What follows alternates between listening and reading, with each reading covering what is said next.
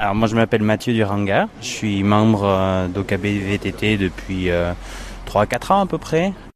Mathieu voulait faire du sport. Oui, mais alors pourquoi spécialement avoir choisi le VTT je faisais du en avant, sport collectif. Voilà, j'avais arrêté à cause du boulot, pas trop le temps, euh, parce que je travaillais beaucoup les week-ends.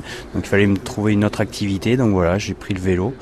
Comme c'est compliqué d'y aller tout seul, de se motiver tout seul, en groupe c'est plus sympa. Donc c'est un, sport qu'on pratique un peu sur mesure, quoi. Il y a une sortie, on vient, on vient pas, euh, on se fait pas prendre la tête par le président. Pourquoi t'es pas venu? Ah non non non, non c'est plutôt un groupe de copains. Il y en a pour tous les goûts, pour tous les niveaux, toutes les pratiques. On fait des petites sorties sympas pour qu'il y ait les un peu moins costauds qui arrivent à suivre. Et puis euh, des fois on fait sur la même boucle. Il y en a qui vont rallonger, qui vont faire d'autres parcours. Euh, voilà.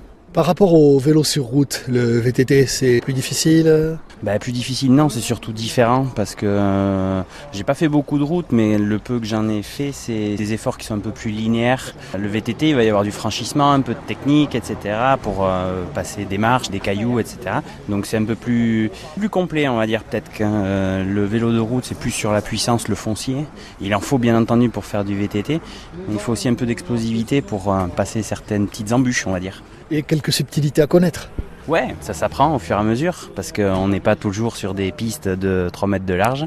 Des fois, ça peut être des petits sentiers, des petits singles, comme on dit, de 30-40 cm.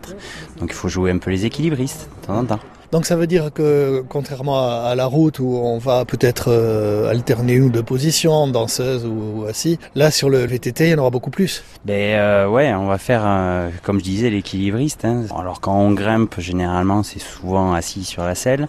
On essaye de changer un peu parce qu'au bout d'un moment ça, ça tasse. Voilà, c'est un peu difficile. Puis après, ben voilà, hein, un peu en danseuse, jouer l'équilibriste pour pas finir par terre, hein, tout simplement. Les embûches, il y en a plein, on imagine. Des cailloux, des caillasses qu'on voit bien ou qu'on voit pas trop bien des trous dans les feuilles, euh, des passages de rivière. Euh, ouais, y a pas. Ah, vous faites tout là.